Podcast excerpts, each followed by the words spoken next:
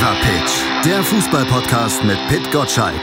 Im Doppelpass mit meinsportpodcast.de ein Spieltag noch, dann ist auch diese aufgrund der Umstände besondere und vor allem besonders schwierige Bundesliga-Saison schon wieder beendet. Und dabei könnte auch für einige Protagonisten nicht nur die Saison, sondern vielleicht auch ihre Zeit, also vielleicht, vielleicht doch nicht, vielleicht doch ganz sicher ihre Zeit im deutschen Oberhaus beendet sein. Thiago zum Beispiel oder Mario Götze. Wir haben uns die beiden mal rausgepickt und über die sprechen wir heute auch im Fever Pitch Podcast mit Fever Pitch Macher und Sport 1 Chefredakteur. Nach einer Woche Podcast-Auszeit wieder da. Hallo Pit Gottschalk.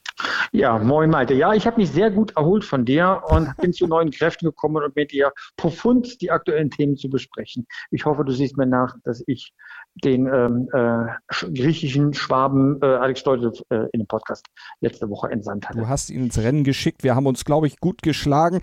Er hat sich selber als der Mario Götze des Podcasts quasi bezeichnet, als der Mann, der besser ist als Pit Gottschalk. Nein, das wollte er. Er hat, aber mehr, er hat aber mehr Einsätze bekommen als Mario Götze zuletzt bei Borussia Dortmund. Insofern hat er schon einen Schwung mehr.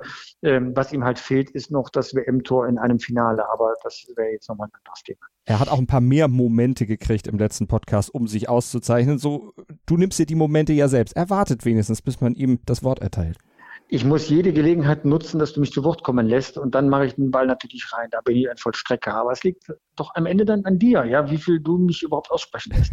Ich lasse dich heute auch wieder aussprechen, weil du bist natürlich aus der kleinen Pause wiedergekommen, hast bestimmt wieder ein paar steile Thesen dabei, hoffe ich zumindest mal für die Sendung.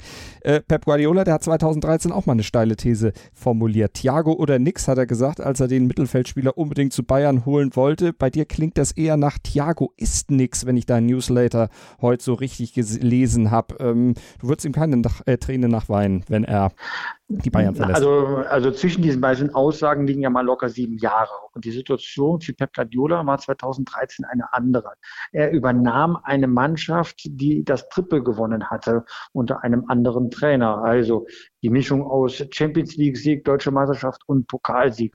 Und ihm war daran gelegen, erstens seinen Stil dieser Mannschaft beizubringen und zweitens dann auch einen Spieler mitzubringen, der das entsprechend umsetzen kann, so wie er es gerne hätte. Und daraufhin sagte er den großen Satz, Thiago oder nix, weil er diese eine Komponente noch reinbringt, die er sonst äh, vermisst hätte, der Pep Guardiola. Und ähm, ich glaube auch, dass das zu diesem Zeitpunkt genau die richtige Entscheidung war, Thiago zu holen. Und er hat ja auch über viele Jahre äh, konstante Leistung gebracht und eine Nuance in das Spiel auch eingeführt, die Bayern bei diesem Besitz äh, ähm, Ballsportausübung äh, dann auch äh, zelebrieren konnte bei, bei Guardiola.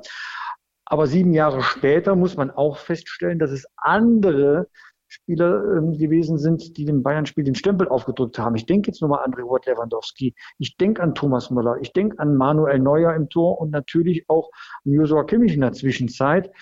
Ähm, das waren Typen, die das Bayern-Spiel geprägt haben. Und Thiago war ja, hatte immer sensationelle und spektakuläre Momente, war aber jetzt keiner, von dem man heute sagt, er ist unersetzbar. So ein Robert Lewandowski ist unersetzbar.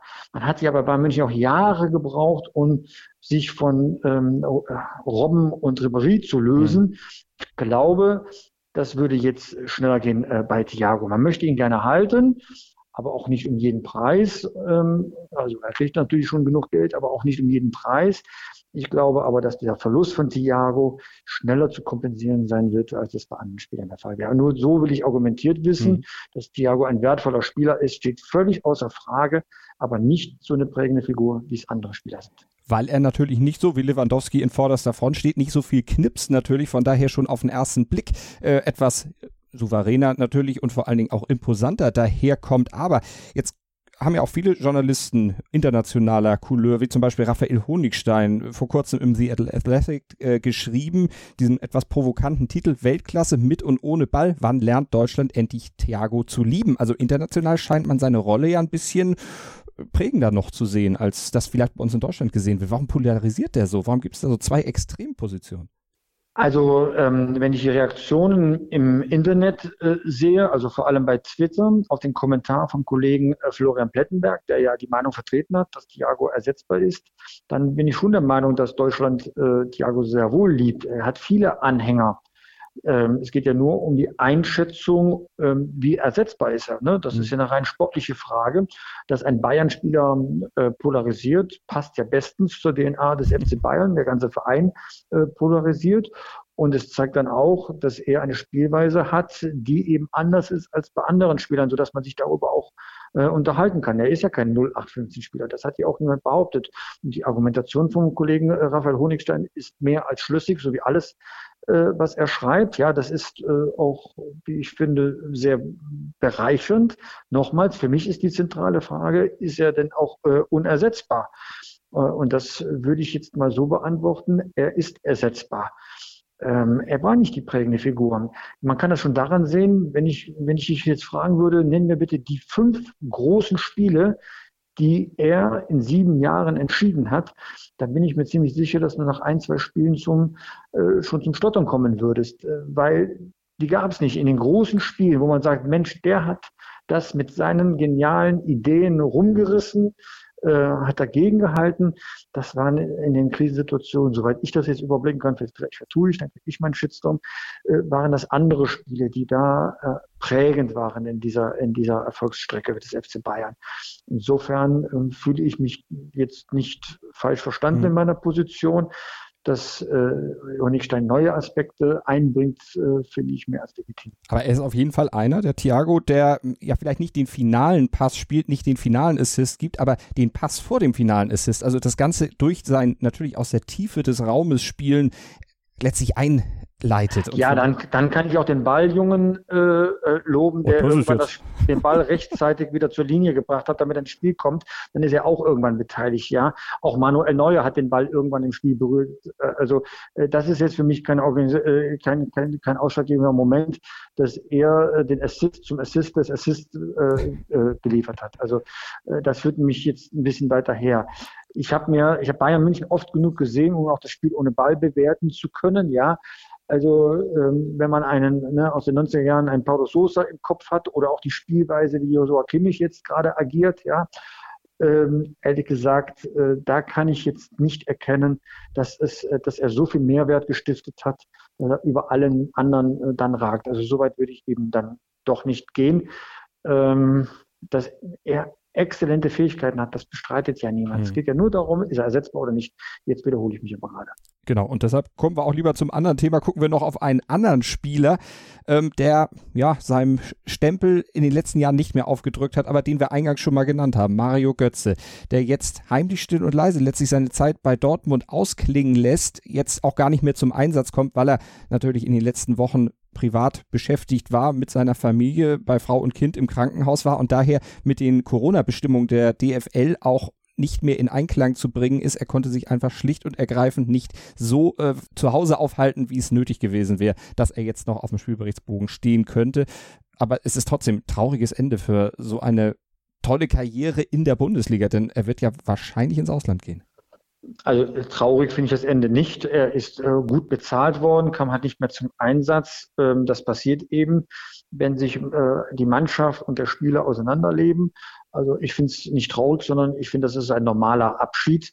Ähm, vielleicht besonders durch die Corona-Zeit, dass es ohne Publikum passiert, sonst hätte man das vielleicht nochmal anders zu würdigen gewesen. Aber traurig, was ist schon traurig? er hat sich ja auch nicht mehr zum Schluss so eingebracht bei Borussia Dortmund, dass Lucien Favre gesagt hat, der muss unbedingt spielen. Favre war von ihm nicht überzeugt, anders als er es vielleicht öffentlich gesagt hat, sonst hätte er ihn dann häufiger besser eingesetzt. Ja, und das hat er halt nicht getan. Dafür gab es viele Gründe für sein. Das, der ein Grund liegt bestimmt bei Mario Götze selbst, ob er wirklich alles äh, so professionell ähm, getan hat, dass er maximale Leistungen abliefert. Ähm, da gab es erhebliche Zweifel im Verein äh, darüber. Aber auch äh, mit Sicherheit hat der Trainer einen Anteil daran, dass er eine Spielweise präferiert, für die Mario Götze, Götze in der Form nicht geeignet ist. Und dann ist es ein ganz normaler Vorgang, dass man sich trennt. Ich bin überzeugt davon, dass Götze nochmals ähm, bei einem Verein auftaucht. Es gibt zwar ein paar Gerüchte, dass er ganz aufhört, weil er auch Dortmund nicht verlassen möchte. Aber äh, solange er sich nicht äußert, weiß man es auch nicht so genau und da will ich auch nicht über seinen Kopf hinweg dann, dann äh, rumspekulieren. Er hat mit Sicherheit das Zeug, äh, wieder irgendwo Fuß zu fassen. Die Frage ist eher, ist es ein Top-Verein, so wie Timo Werner zu Chelsea gegangen ist, Oder ist es so ein Mittelklasseverein, wie es Meier von Schalke 04 ja mit Crystal Palace gefunden hat. Dazwischen wird sich irgendwo die Lösung dann wiederfinden lassen. Aber glaubst du auch eher Ausland als in der Bundesliga? Ja, nochmals, wir kennen jetzt die privaten Komplikationen Klar. nicht. Ähm, die vielleicht erfordern die auch ähm, schon einen Standort in Deutschland, ja. Ähm, aber dass die Lust groß ist, im Ausland nochmal diese Erfahrung zu machen. Er hat ja bisher nur zwei Länder erlebt, Nordrhein-Westfalen und äh, Bayern. so, dass er dann darüber hinaus dann ins richtige Ausland dann wechselt, kann ich mir gut vorstellen. Aber vielleicht äh, will er das auch gar nicht. Aber äh, nochmals, ich kann es mir gut vorstellen. Mhm. Ähm, aber da spielt eine Komponente rein, in die ich mich gar nicht einmischen mag. Das ist diese private Komponente. Da warten wir einfach ab, was dann verlautet wird oder verlautbart. Dann in den nächsten Wochen gucken wir nochmal auf die Bundesliga voraus. Am Wochenende gibt es ja noch ein bisschen was zu entscheiden. Zwei Entscheidungen stehen in der Bundesliga noch an, nämlich einmal die Frage, wer zieht direkt in die Champions League ein, Gladbach oder Leverkusen und die Abstiegsfrage, beziehungsweise die Frage, wer schafft es noch auf den Relegationsplatz und rettet sich zumindest erstmal, äh, ist ja auch noch offen, Werder oder Düsseldorf. Gucken wir erstmal auf den Abstieg. Glaubst du, Werder schafft es noch da unten raus? Also, wenn es eine Glaubensfrage wäre, dann würde ich jetzt sehr ungläubig sein. Ich glaube nicht, dass sie es schaffen.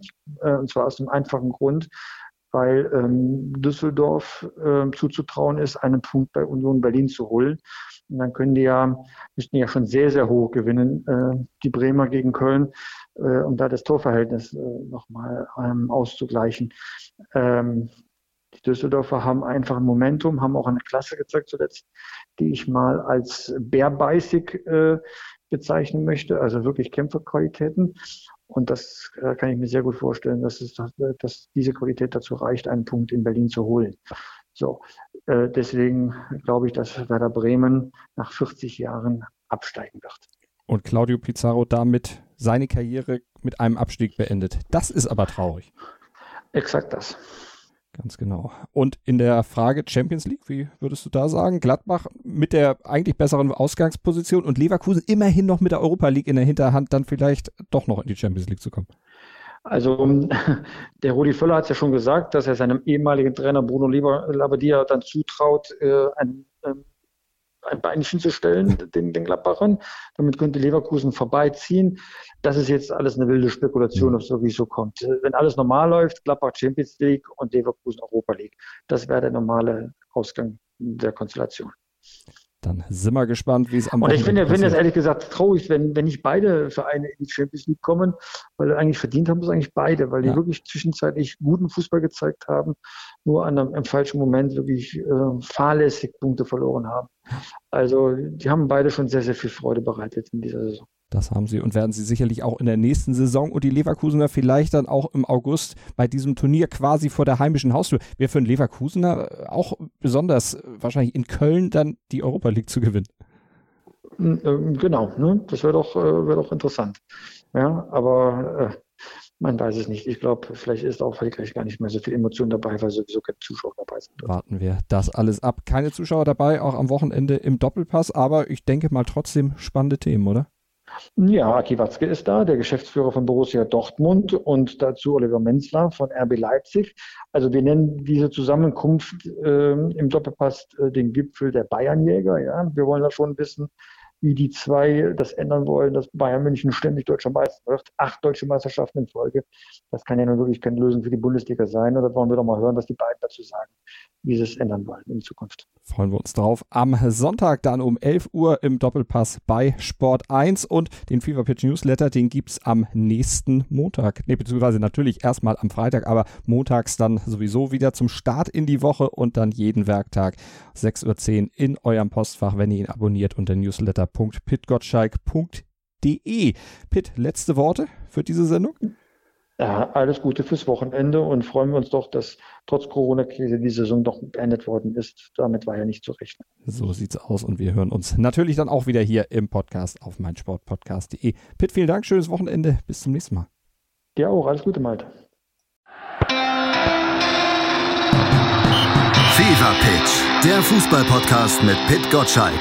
Im Doppelpass mit meinsportpodcast.de.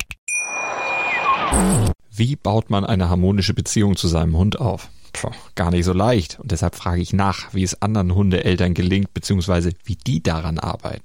Bei Iswas Dog reden wir dann drüber. Alle 14 Tage neu mit mir, Malte Asmus und unserer Expertin für eine harmonische Mensch-Hund-Beziehung, Melanie Lippisch.